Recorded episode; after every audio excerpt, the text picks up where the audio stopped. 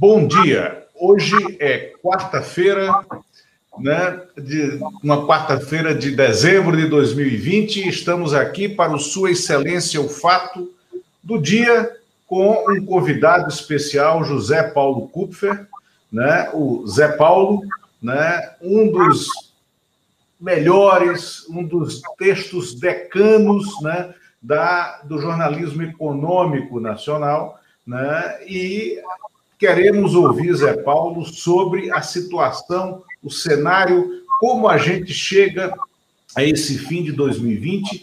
Hoje se encerra a reunião do Copom, né, a, a última reunião do Copom do ano. A tendência, diz o mercado, é que a taxa de juros seja mantida em 2% para 2021, mas 2021 é o chamado voo cego. Não temos orçamento, né? temos uma inflação em alta ou uma alta de preços que já pode redundar numa alta inflacionária. Nós temos um déficit fiscal contratado que é absurdo e uma completa ausência de planejamento do governo para lidar com esse déficit fiscal. Né?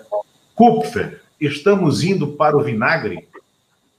Não, é, nós já estamos há bastante tempo no vinagre, então nós não estamos indo. É, isso é uma vantagem, até uma boa notícia, né, Lula? Estarmos no, no vinagre. Veja bem, nós estamos há seis anos uh, com crescimento abaixo do que tínhamos antes da recessão de 2014. Então, nós já estamos no vinagre faz bastante tempo e o problema é que a gente, infelizmente, infelizmente deve continuar no vinagre por mais alguns anos, é, pelo menos. Até onde a vista alcança, está difícil ver é, uma recuperação verdadeira, sustentada e que faça o que precisa fazer uma economia que é trazer maior bem-estar para o maior número de, de viventes, o maior número, no nosso caso, de cidadãos dessa terra linda e abençoada, né? Então, nós já estamos no vinagre, o ano que vem não está pintando bem, é, o crescimento que pode acontecer, o pessoal do, do mercado está falando em 3,5, 3 e pouco, mas isso é uma, é uma como assim, é um, uma espécie de repique estatístico. Vai depender de quanto a economia vai mergulhar esse ano para saber se o crescimento do ano que vem vai ser esse 3,5 ou menos. Se a economia mergulhar menos, ficar nesses 4,5 que estão falando agora, é, esse crescimento de 3 e pouco faz sentido. Se a economia mergulhar mais, o crescimento pode ser maior, porque depende da base de comparação, né? Você afunda mais, o repique tende a ser mais forte, mas depende para ver. Por exemplo, o do terceiro trimestre agora cresceu 7,7%. Só no último ano Lula, que teve um crescimento desse tamanho em muitos anos nesse país. Mas por quê? Tinha caído 9,7%, quer dizer, ainda continuou devendo. Então, dependendo do como termine esse ano, é, dá para saber como é que deve ser um pouco o ano que vem, porque a economia mesma não tem tração para ir em frente. Estou falando demais, vou deixar você cortar, mas não tem tração. Se você quiser me perguntar por que, eu te falo.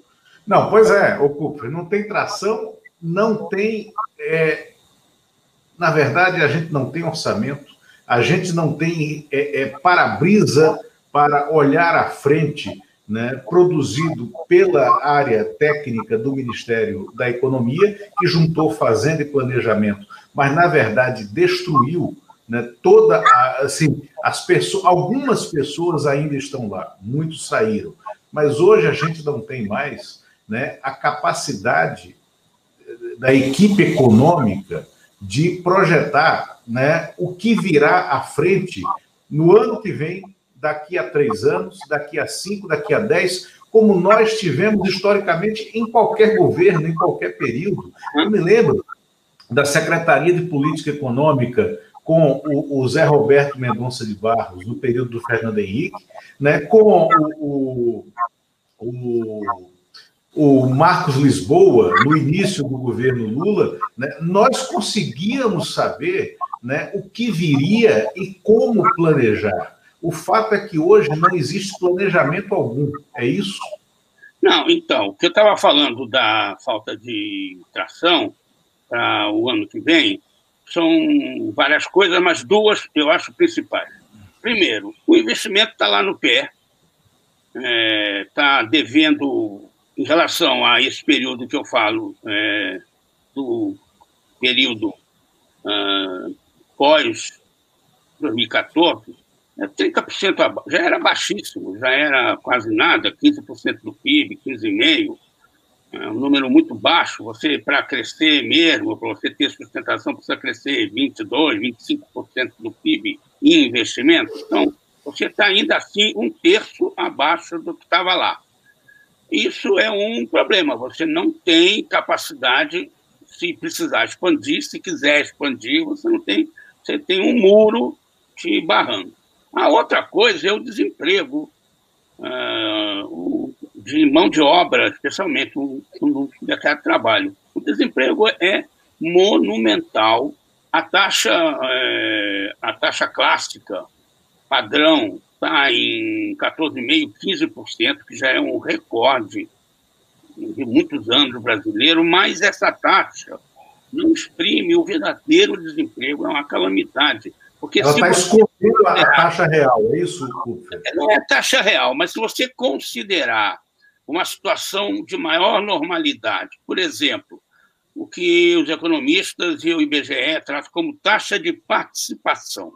É a população em idade ativa, que no Brasil, apesar da lei e tudo mais, se considera tecnicamente é, pessoas com mais de 10 anos, até, se não me engano, 60, 65 anos, é, é, brasileiros em idade ativa, com capacidade e idade de trabalhar, e a força de trabalho, que reúne quem trabalha, a população ocupada, e a população desocupada também.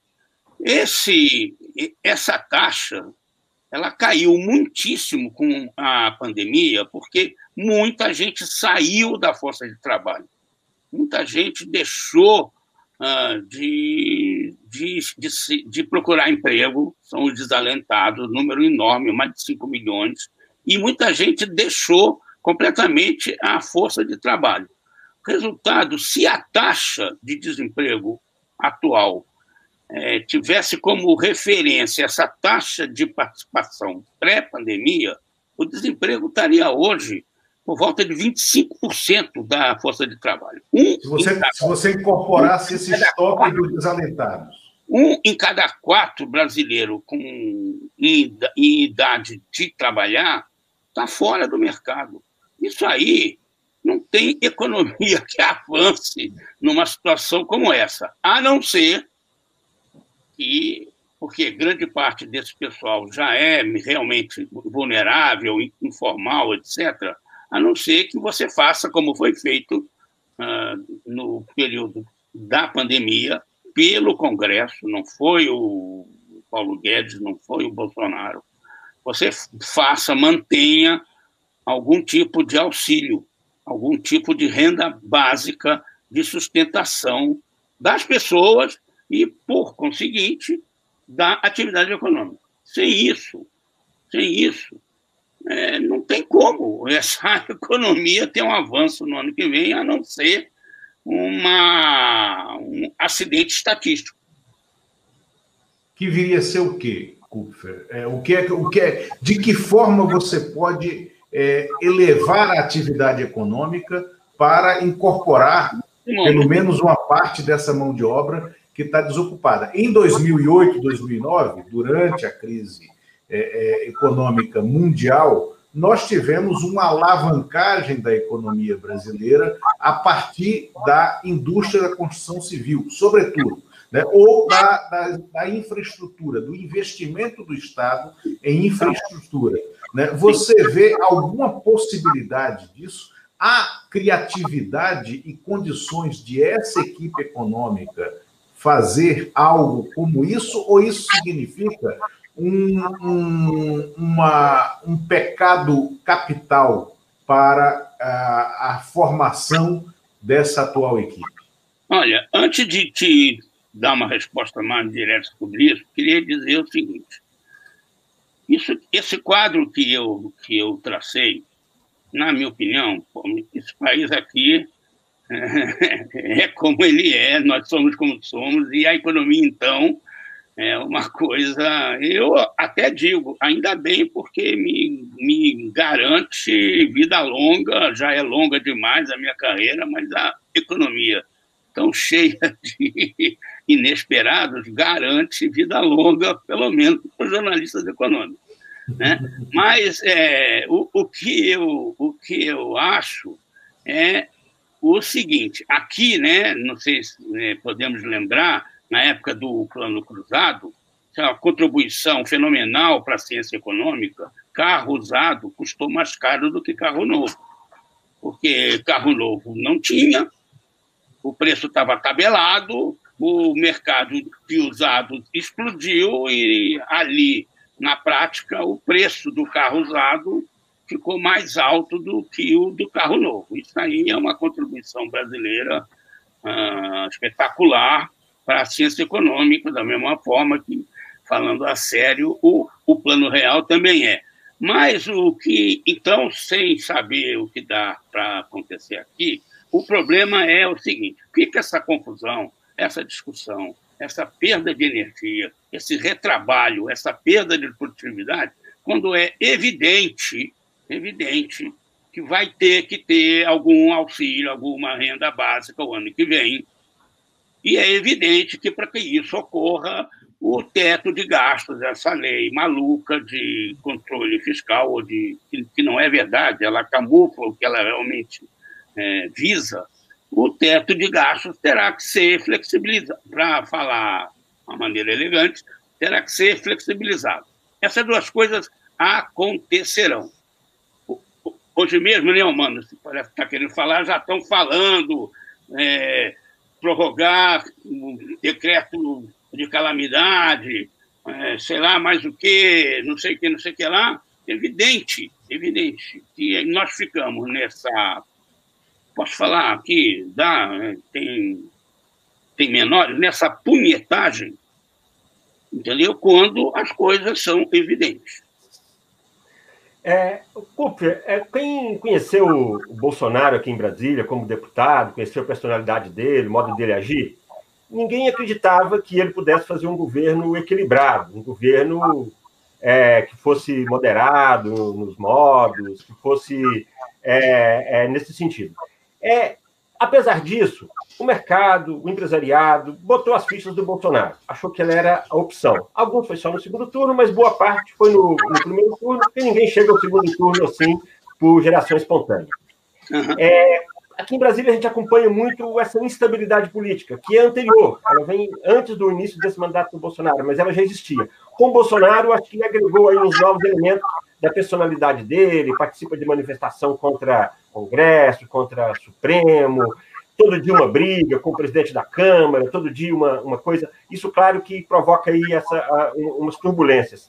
A minha pergunta é: no empresariado, no mercado, há uma percepção desse efeito Bolsonaro na, na economia brasileira? Para você, existe esse efeito? Ou a economia ia ser ruim desse jeito mesmo, em função da pandemia, porque Olha, as coisas eram é, A economia já tinha realmente problemas ela vinha crescendo, teve a recessão brutal do período Dilma, a recuperação que houve totalmente tem que ser considerada, entre aspas, com o Temer, uh, o crescimento de 1%, teve até uma revisão agora, cresceu quase 2% no segundo ano, se não me engano, 2018, mas ainda assim, o hiato, como os economistas falam, de produto, né, a diferença entre o que cresceu e o que podia crescer nunca deixou de ser 5%, é um número muito alto uh, nesse indicador, mostrando que a,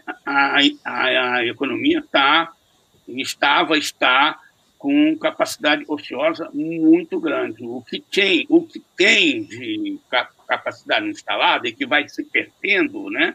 vai ficando antiquada, vai ficando mofada, vai ficando enferrujada com o tempo, ela ainda está sobrando aqui. É, poderia ter até algum impulso é, com menos esforço, digamos assim, de investimento, só ocupando a capacidade. Mas aí o que domina é uma com a pandemia então aí isso aí aí não é culpa do Bolsonaro é culpa dele do governo dele como eles é, enfrentaram a pandemia é uma culpa enorme não só né, civilizatória não só em vidas não só em doentes com sequelas etc, mas em incertezas econômicas uh, que graçam, e essas incertezas é que pioram ainda inteiramente o quadro.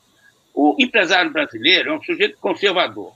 Ele já viu é, essa economia avançar e parar, avançar e parar, avançar e parar. Nosso, nosso, nosso estilo de desenvolvimento é esse, insoluço, meu irmão, meu querido irmão, falecido irmão, um enorme economista, conhecedor profundo da indústria brasileira, chamava nosso país um país golfinho. O país golfinho é aquele como os golfinhos que dá aquele salto maravilhoso e afunda de novo e fica embaixo.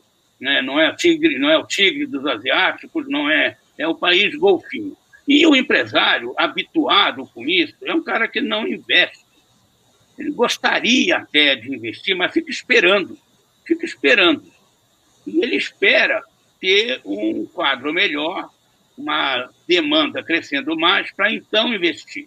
Na hora que ele vê que isso está acontecendo, tem um problema, ele não investe. Então, é, nós, nós ficamos é, nessa situação de estagnação, é a verdade, é, de avanços insoluços que no final é, são abortados, é, não, não, não, não tem desenvolvimento nisso, e o Bolsonaro não está diferente disso. Ele está dentro disso, ele pegou uma pandemia pela frente, mas a maneira como ele e o economista dele é, enfrentaram esse troço, aí sim foi uma escolha é, não difícil, foi uma escolha errada, completamente errada, visivelmente errada, porque a condução da, da economia e do governo né, e das questões nacionais pelo governo Bolsonaro é um negócio é, indescritível, de, enfim, é impossível prever. É trágico. É, é eu, eu, eu, eu hoje estou muito nervoso. Eu e espero que a cidadania brasileira com essa história, esse negócio que apareceu hoje do Bolsonaro, não sei se é decreto, se é portaria, que gap que seja, é, de zerar o imposto de importação sobre armamento. Isso aí é extraordinariamente grave. Sabe? Eu até, sei lá se eu posso dizer isso, porque também é um fato gravíssimo. Essa guerra da, da vacina, que era o motivo, pelo que eu vi da pauta de hoje, do programa de vocês, termina virando um diversionismo. Diante, porque também é uma coisa muito maluca, essa guerra da vacina, é uma coisa de doido, uma coisa ininteligível com uma inteligência padrão, normal, mas esse negócio das armas, que já é um, um, complemento de um movimento, né, de um processo de liberação de armamentos que, é, obviamente, de primeira serve a esse a essa milícia, a esse estado miliciano em que o país está se transformando, mas isso é essa última medida é uma medida concreta nesse sentido, sabe? Concreta, inclusive, contra os estudos do próprio governo do Exército. Né, você facilitar importação de armamento é, é uma. Neste momento, ou em qualquer momento, mas neste momento especialmente, Olha, é de caiu. É, não, não tem palavras. Desculpem, é, nós, nós somos treinados para descrever fatos, né? descrever situações, mas eu não consigo. Eu não consigo. Está é, é. Tá além, e é, é a coisa que devia indignar colericamente a cidadania brasileira. Mas, enfim. Mano, antes de você entrar, Cooper, você fez uma, um link é, excelente entre os dois temas desse Sua Excelência o Fato de hoje, né? porque houve esse decreto, essa liberação é, é, da, da, importação, quer dizer, alíquota zero, contra a, a, a, inclusive os pareceres técnicos do próprio Exército Brasileiro, né, é, que não podia acontecer isso e que isso ia acabar ampliando o fornecimento de armas para as milícias e para o crime organizado, e no momento em que o debate tinha que ser a vida. A gente está debatendo aqui a morte, o debate tinha que ser sobre a vida e a esperança da vacina humana. É, coisas como essa, medidas como essa relacionada à liberação aí da, da alíquota das armas, como também as questões ambientais, Amazônia, Pantanal, é, são coisas que refletem muito fora do Brasil. E a própria administração da pandemia, como nós estamos levando. E já dá para ter uma ideia do, em relação aos outros países, o quanto que o Brasil sai pior dessa pandemia, ou ainda não é possível isso? Quanto isso está se refletindo, essa, esse nosso modo de tratar isso vai nos trazer de prejuízo para frente? Olha, é, pior nessa pandemia, é, eu vou tentar ser frio, porque não é uma questão que possa ter frieza, porque vidas humanas estão envolvidas, estão em grande risco, mas, do ponto de vista da saúde, né, da preservação e do, e do salvamento das vidas humanas brasileiras, é nada pior do que a atuação do governo brasileiro.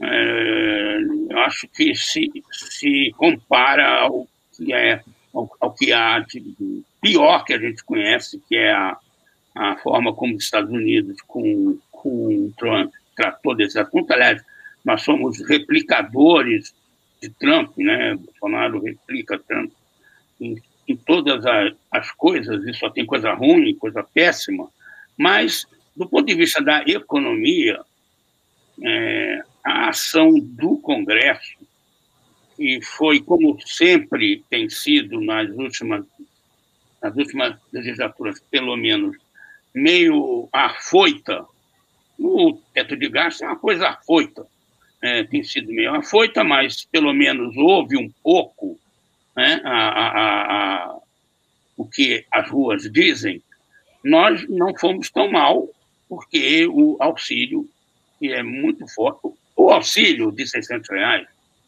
ele simplesmente eliminou, é assim, né?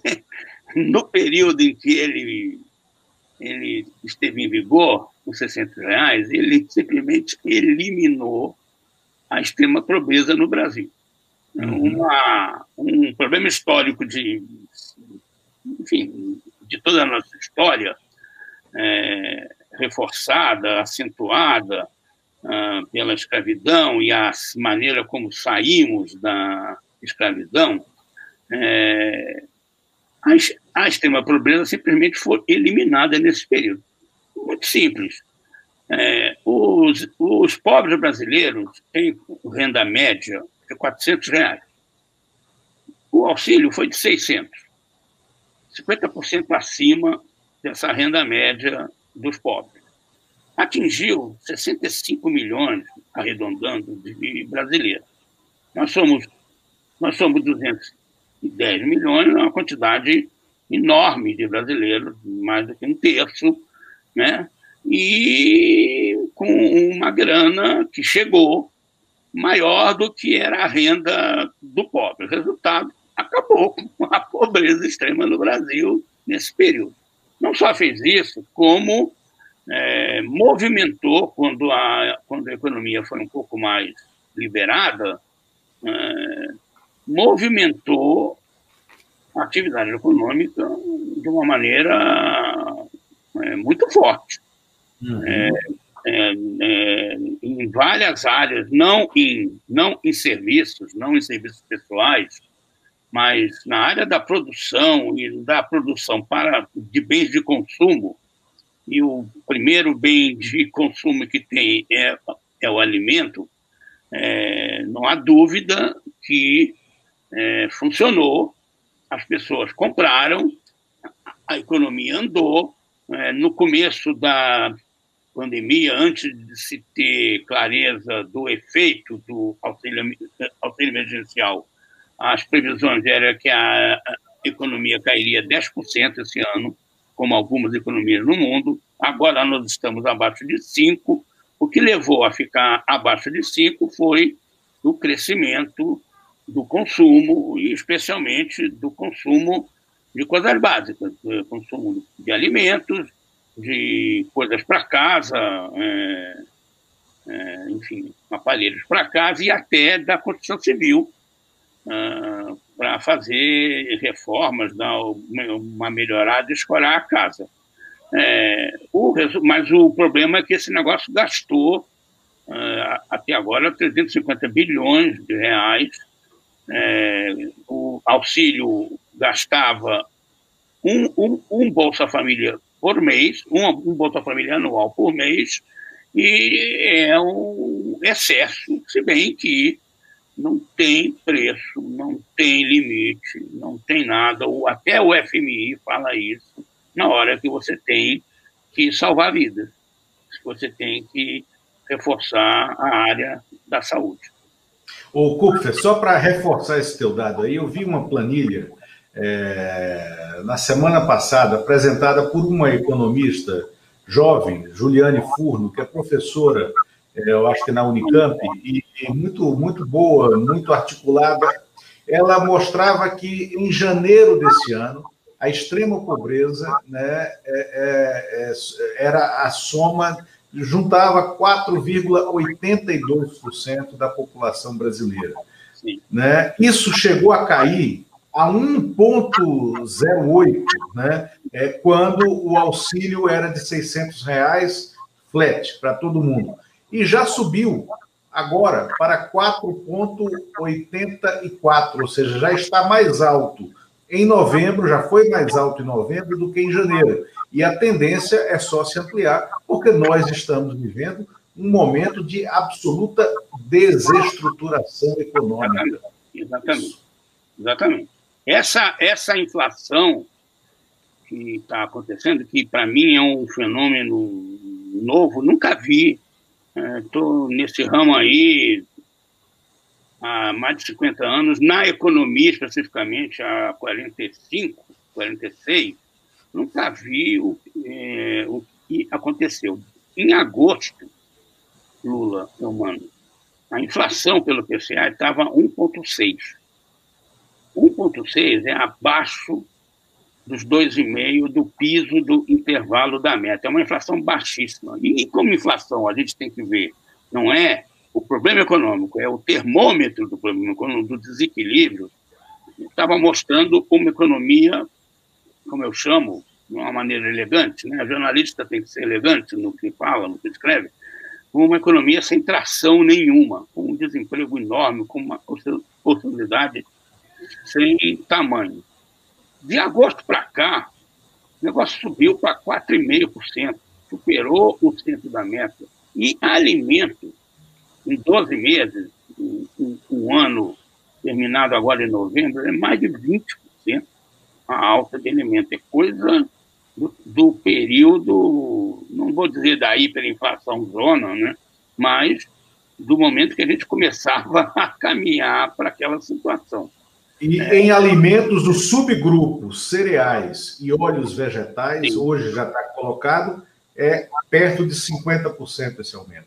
Pois é, aí que está. Aí tem. Então, são vários problemas que produziram isso, e, para mim, o resumo dessa história se chama desorganização da produção.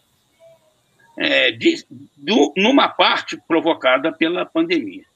A pandemia causou uma coisa também inédita, que foi um colapso né, da, da produção e da demanda ao mesmo tempo. A oferta e a, e a procura é, colapsaram, tiveram uma paralisação abrupta na hora em que se percebeu qual era o problema e, e as atividades e as cidades e, e os países foram fechados. fechados. A volta dessa história foi o seguinte: na área da demanda, o auxílio, o auxílio nessa proporção muito alta, além de outros, é, outros créditos e outros benefícios que garantiram crédito para as empresas, que garantiram a sustentação de algum emprego, né? tudo isso, gasto público necessário e que vai ter que continuar a ser feito, não tenho, não tenho dúvida disso. Esse negócio fez com que a demanda voltasse um pouco, apesar do desemprego tão grande. Mas as pessoas recebendo auxílio não precisavam estar empregadas.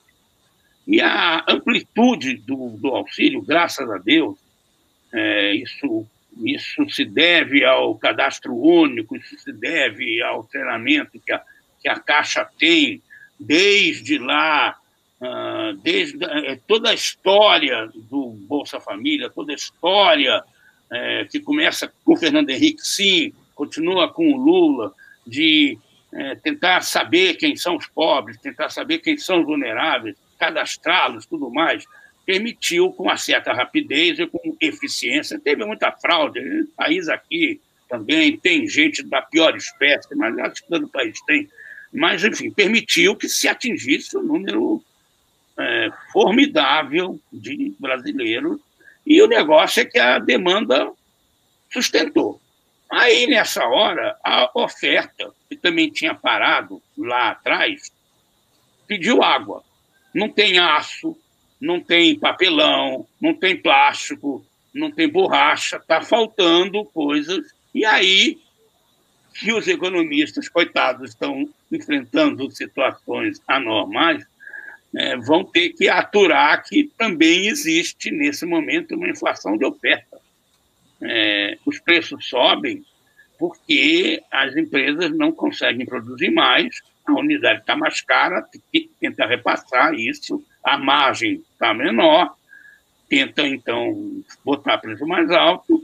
Então, tem uma desorganização. Essa inflação que voou, ela mostra um desequilíbrio, porque toda inflação mostra um desequilíbrio na produção, no funcionamento da economia. Essa mostra um desequilíbrio enorme, que é muito, muito, muito, muito é, reforçado e acentuado pela inação, é, pior do que a inação, a maluquice da área econômica do governo. O ministro Paulo Guedes é um lunático. É, desculpe, aquele que me, me desculpe, mas ele é um lunático. E quem é velho nessa história, acompanhava a coluna dele no Globo, lá nos anos 70, lá nos anos 80, parece que não é muita gente, já sabia disso. Uhum. Ele era pior do que o Marco Aurélio lá no STF. Era sempre o cara do voto vencido. Isso, e, com, e com alma de doutrinador. Um achava um doutrinador, né? É, era um negócio. A, a gente lia o Paulo Guedes, ele escrevia, eu me lembro, segunda-feira, no Globo, toda semana, anos, anos e anos a fio, umas coisas o queixo caía, entendeu? Esse cara virou ministro aí, o que vai querer? O que, que vai querer num, numa cabeça dessa? Sabe? Vem Passarilho dizer que ele não tem, ele não é, não é um economista de prestígio, isso e aquilo. Ah, muito, muito obrigado, entendeu? Muito obrigado. Isso é pouco para as doideiras que o Paulo Guedes achava, ele tem direito, né, de pensar o, o, que ele pensa, não tem problema nenhum, mas para um menino, o cara que toca economia ainda como, como posto Ipiranga, aquela bobagem toda, aí a coisa ficou pior ainda, né? Zé Paulo, é, olha só, é, você não vai se lembrar disso, com certeza, mas em 1989, eu era repórter aqui do Estadão, eu era foca aqui no Estadão, e você era do Estadão em São Paulo e você veio bater um papo com a, com a equipe aqui sobre texto. E quero te dizer que eu lembro de boas dicas suas desde então. E agora que você falou que o jornalista tem de ser elegante quando escreve, está bem no espírito que eu lembro dessa conversa que você teve com a gente. Eu queria aproveitar a sua presença aqui para falar um pouco sobre a nossa profissão, aproveitar a sua experiência, você é uma das grandes referências nossas, é, não só na economia, mas no exercício da profissão como um todo, a relação do, do profissional com a notícia, com os patrões. Eu queria que você falasse um pouco para a gente aí sobre a nossa profissão nesse momento, momento de fake é, news, momento eu, de pandemia. Eu, eu vou topar, eu, mano, essa conversa, por, por, eu sou muito cioso, não gosto de publicamente falar de coisas que não são, que eu não conheço, que eu não estudei, que eu não pesquiso, coisa e tal. Mas o jornalismo é uma coisa que eu é, não só tenho paixão, mas eu tenho estrada e eu estudo, eu me preocupo, a minha carreira. Eu, eu lamento na minha carreira, não quero falar demais de mim, mas que é uma carreira de muita sorte, eu só lamento ter sido, ter sido repórter pouco tempo. Repórter mesmo, eu fui chefe muito rápido, eu fui chefe no sétimo, oitavo ano de profissão, né? É, fui repórter antes. Tenho uma carreira de muita sorte, porque ela, eu acho isso muito importante, ela é invertida em relação ao percurso da maioria dos meus colegas da área econômica. Eu não sou formado em jornalismo, eu sou da, da que eu considero a primeira geração dos jornalistas que eram estudantes universitários e foram ser jornalistas, eh, conseguiram sobreviver com um salário de um único emprego, formar família e tudo mais. Eu sou comecei em 67 é, na Fotos, eu tinha 18 anos, tinha entrado na faculdade de economia. E eu é, terminei me formando em economia, não em jornalismo, eu sou da lei antiga, de antes da lei, é, e eu fui repórter, e eu trabalhei em geral, eu trabalhei em esporte vários anos. Eu acho que eu, eu, eu não escrevo mal, e eu aprendi a escrever no esporte, no Correio da Manhã, na equipe do, do João Máximo, que é um dos maiores textos que eu conheço na imprensa brasileira. É, João e os meus colegas estavam lá, Trajano, Fernando Calazans, um monte de gente me ensinou o que eu sei da, do texto jornalístico e eu aplico isso como posso na área econômica, que eu conheço um pouco melhor, porque eu sou formado em economia, até pós-graduado lá na, na USP em economia. Então, uma carreira meio invertida, com sorte, é, me faz é, ter isso. Mas, de fato, minha experiência é de chefe em redação, em redação grande. Você está falando aqui, em 89, eu estava com você lá no Estadão, era um período de grande mudança, foi o ano que nós implantamos, sob a minha coordenação, o caderno de economia, que não existia, esse que até hoje ele tem essa cara. É, o, nosso Humberto Werneck já me ensinou, citando Paul Valéry, dizendo a nostalgia já não é como era antigamente, mas sem que, então, portanto, tomando cuidado para não ser nostálgico, aquele caderno, mando, chegou a ter 25 jornalistas só no caderno de economia. Chegou a ter é, uma produção diária de 24 páginas, só o caderno. Uma coisa, hoje você olha, isso é impossível, mas foi possível. É, o, o, a, a, orientação que eu recebi, olha só, era queremos um caderno para competir com a Gazeta Mercantil, que era o jornal referência de economia. E o caderno competiu, tinha uma disputa é, por anúncios contábeis, né, por balanços, e o Estadão deu uma surra, um jornal geral, com um caderno de, de economia, deu uma surra na Gazeta nesse negócio dos anúncios, é, do, dos os anúncios fiscais, os anúncios obrigatórios de balanço de empresas. Você você estava lá nessa época e você era uma época de grande efervescência.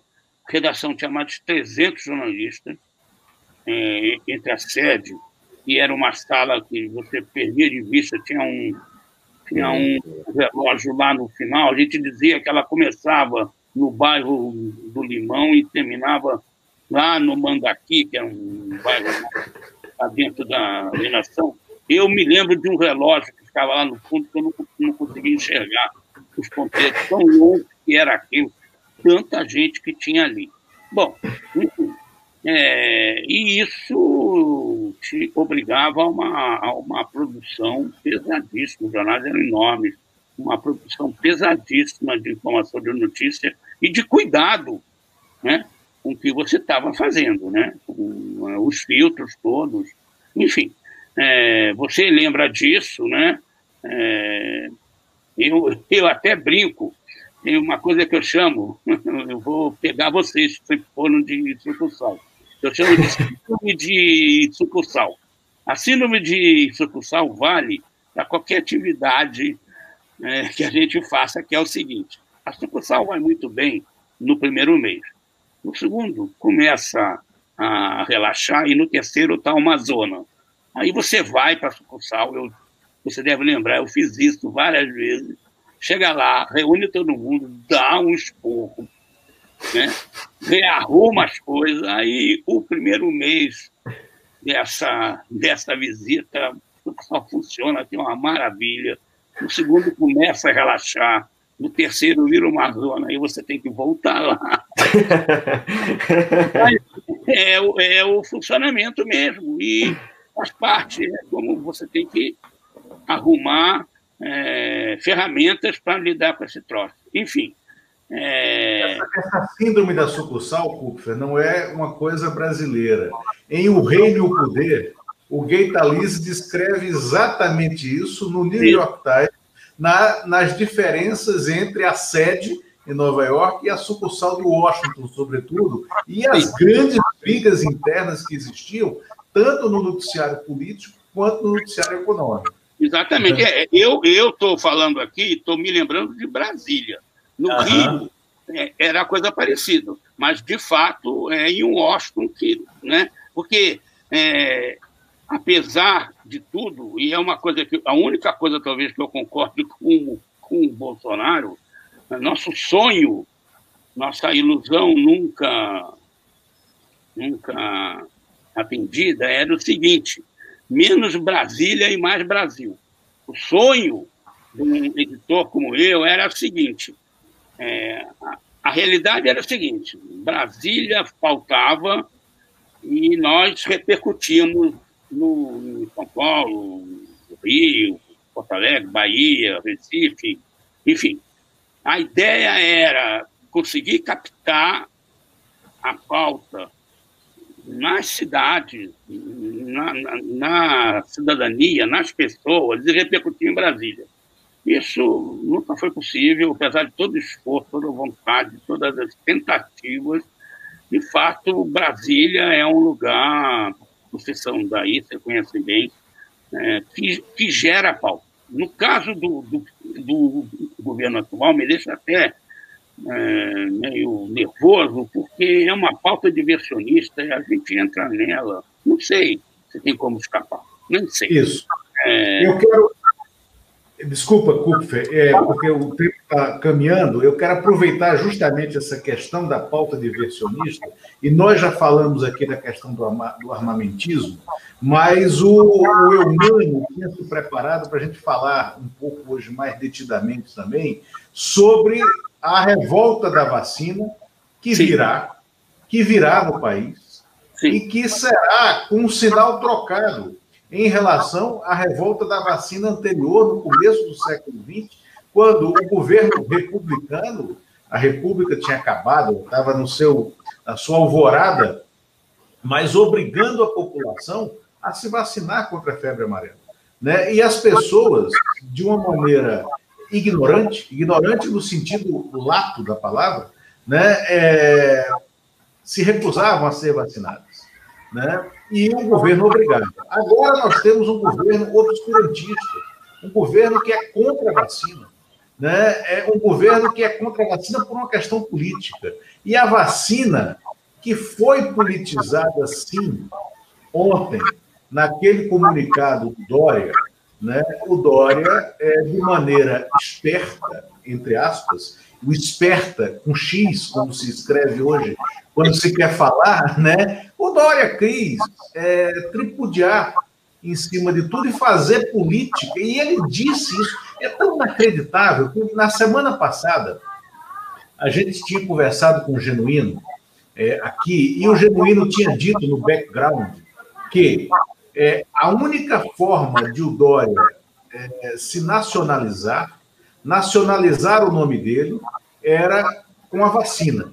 No dia seguinte, o, Dória deu uma entrevista e falou isso para a Folha de São Paulo. Disse: a vacina vai me levar e, é, para o país inteiro. E na segunda-feira, ele abriu a semana com essa agenda extemporânea, até porque a vacina ainda não está pronta, não está disponível. Né? Eu, mano, teremos uma revolta da vacina, ao contrário, né? teremos, teremos vacina para o país inteiro. Né? O que é que está acontecendo? Olha, Lula, é, o que a gente, acho que a gente vê primeiro é o Bolsonaro e o Dória agindo como eles são, né? O Dória, um marqueteiro, querendo pegar uma carona nessa questão da vacina, em que ele, em, em vários momentos, foi um contraponto importante ao Bolsonaro, porque ele não foi negacionista, mas faz agora o uso político.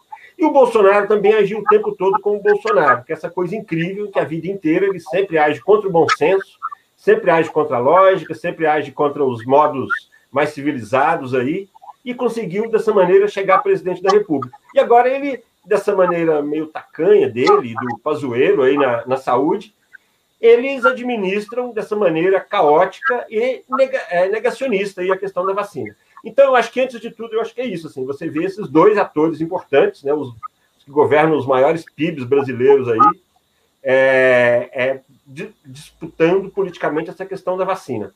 E aí eu acho que, em relação a, haver ou não aí uma, uma revolta, evidentemente a população quer ser vacinada. Se existe uma parcela que não quer, é muito pequena, mas a parcela que quer vacina, que quer que a Anvisa trabalhe com agilidade, é, que a Anvisa, ninguém quer tomar vacina que não seja, que não tenha cumprido todas as etapas, evidentemente. Só que todos os países estão vacinando. O Brasil, aparentemente, está no fim da fila, ou vai ser um dos últimos da fila. Então, Lula, eu acho que temos clima, sim, para uma, uma piora do ambiente nacional, e isso conectado com os problemas da economia, que o Cooper colocou tanto aqui para gente, há uma, um potencial muito grande do mau humor dos brasileiros aí nos próximos, próximos meses, eu não tenho dúvida. Mas o Bolsonaro, ele costuma, às vezes, joga isca e recua, né? Ele faz tudo como se não estivesse fazendo, fala que não, aí de repente em janeiro aparece aí uma vacina. Não me surpreenderia se isso acontecesse. O que, ele, o que interessa a ele mesmo é a briga política para manter o eleitorado dele, é, essa parte, esses 30%, 25% aí mobilizados e nessa, nessa militância aí nas redes sociais e nesse, nesse ambiente dos, dos WhatsApps aí, do, do, dos grupos aí bolsonaristas. Então, essa era um pouco aí, um pouco aí a, a minha opinião, mas essa é a impressão que eu tenho, né, Cooper? Você não acha que essa a junção desses dois fatores aí pode piorar um pouco aí essa, esse mau humor nosso? Para quem que você está perguntando? Para você. Hum. Olha, eu acho que se as vacinas não aparecerem em tempo mais ou menos hábil, é, começo do ano, primeiro trimestre, é, em, em quantidade suficiente, e, o, e, a, e os esquemas de vacinação é, não estiverem funcionando, eu acho que vai ter muito mais problema ainda. Vai ter realmente um aumento da indignação que já existe, não sei onde isso pode parar. É, vai piorar, vai gerar mais incerteza, as mortes vão, vão continuar. É, é, é sabe, ficar é, vendo se vai ter segunda onda, se é mil mortes por dia, se é 500, se é 400, sabe? Isso não faz o menor sentido, é uma completa maluquice, é, o jeito do Paulo Guedes pensar. é, vai ter necessidade de destinar recursos para a saúde em quantidade talvez tão grande quanto foi na, na primeira onda, porque a segunda onda é enorme.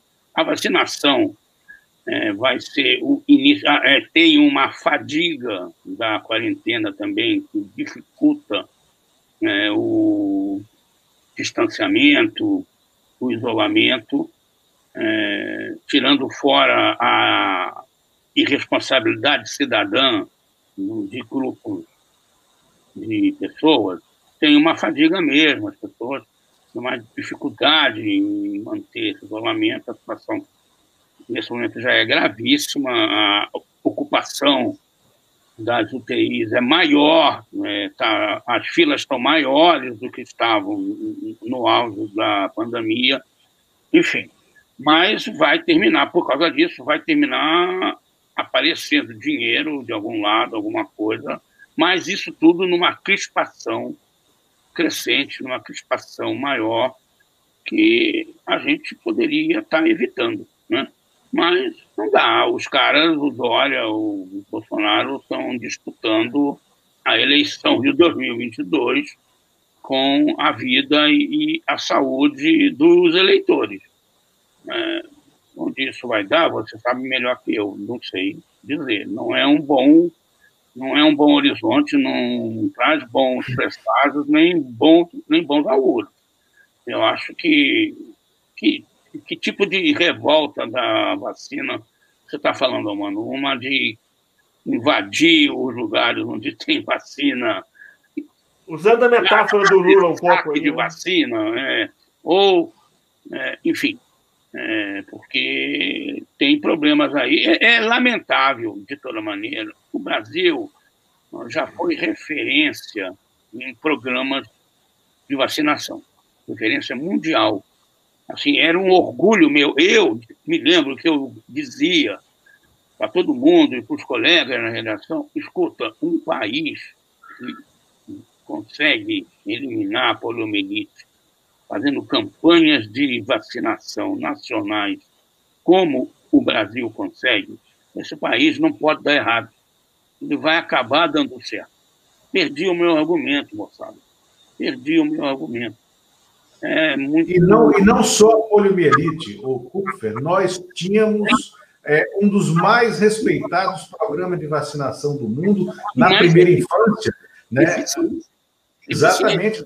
Eficiente. E na primeira infância, eu tenho um neto que é filho de uma russa. Meu filho casou com uma, uma russa. Isso, exatamente, nós sabemos. Ele vive circulando por aí. Já começou a jogar bola, vai terminar no Santa Cruz. Né? Mas olha. Que, que, destino, hein? No Santa Exatamente. Exatamente. Mas aí é o seguinte: ela fica espantada com o programa que nós hoje temos na teoria.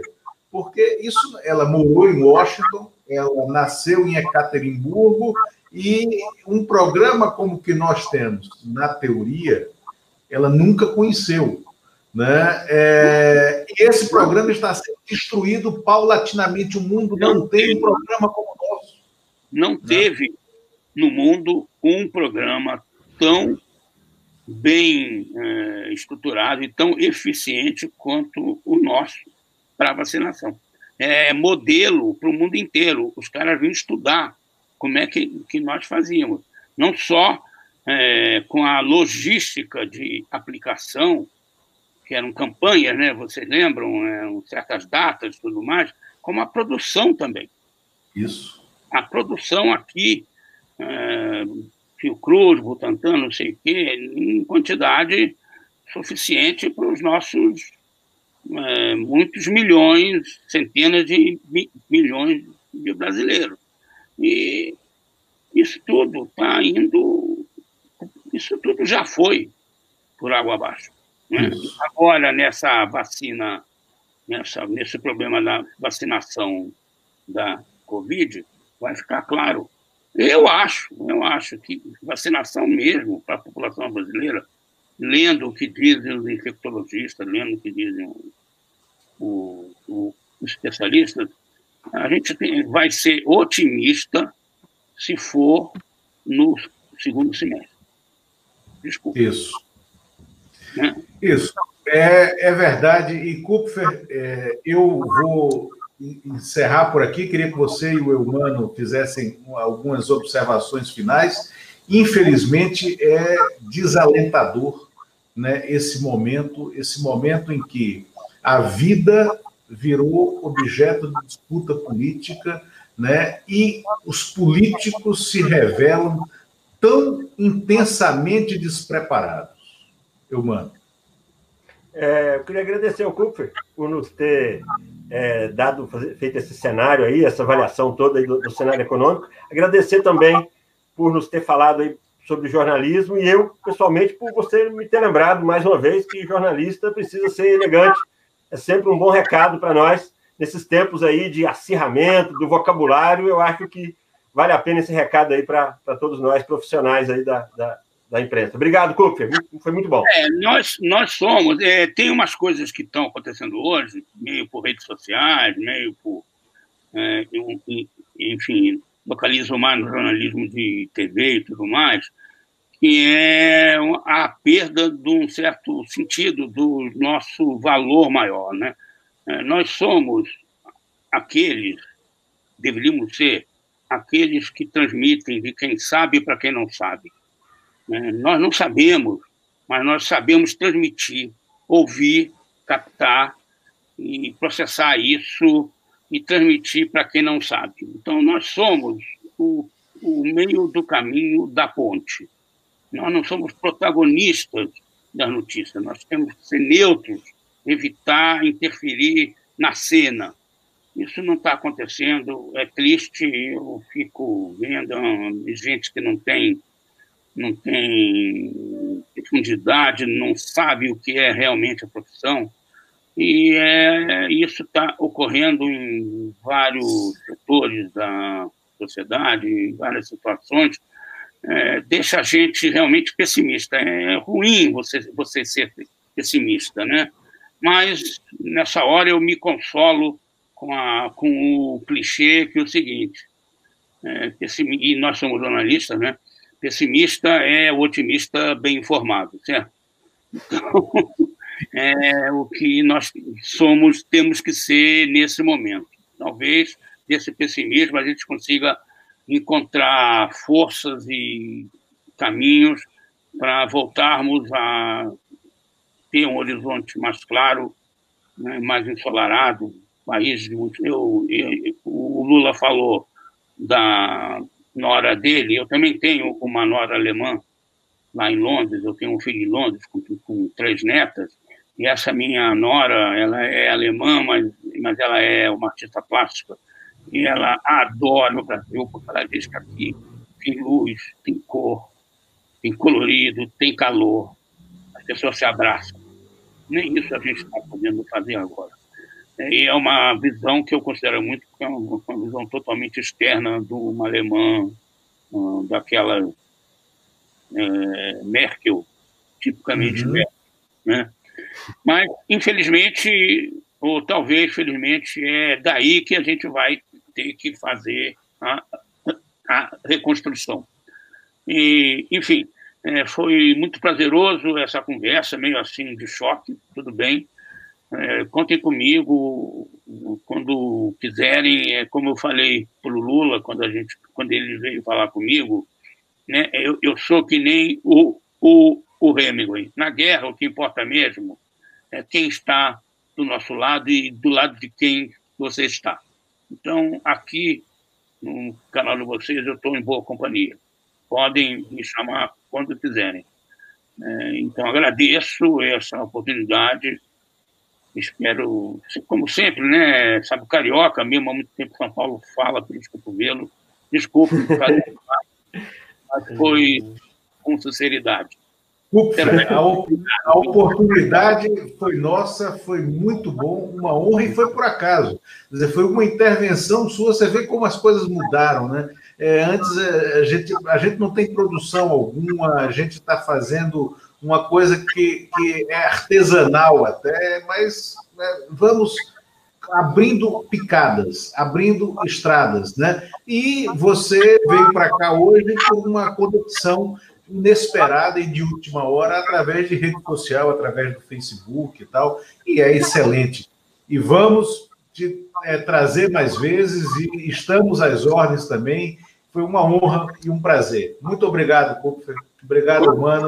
Obrigado por ficou aqui até agora. E agradeço esse espaço tão grande para essa conversa tão prazerosa. Obrigado. Até mais. Obrigado, até logo. Obrigado. Até